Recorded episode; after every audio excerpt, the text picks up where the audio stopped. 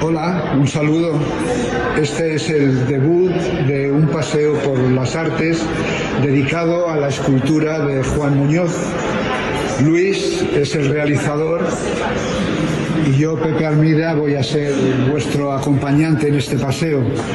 Juan Muñoz nació en Madrid el 16 de junio de 1953 y falleció en Ibiza el 28 de agosto de 2001.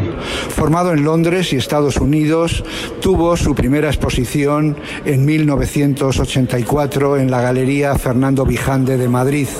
A comienzos de los años 90 comenzó a producir obras de carácter narrativo, rompiendo los límites de la escultura tradicional, creando instalaciones de figuras de tamaño ligeramente inferior al natural en interacción mutua. Sus instalaciones a menudo invitan al espectador a relacionarse con ellas, dejando de sentirse espectador para discretamente formar parte de ellas.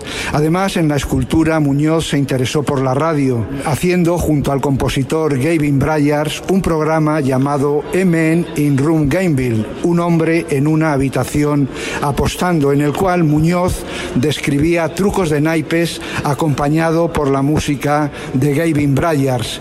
En el 2000 fue galardonado con el Premio Nacional de Artes Plásticas y en 2001 fue el primer artista español en presentar su obra Double Brain en la Tate Modern de Londres.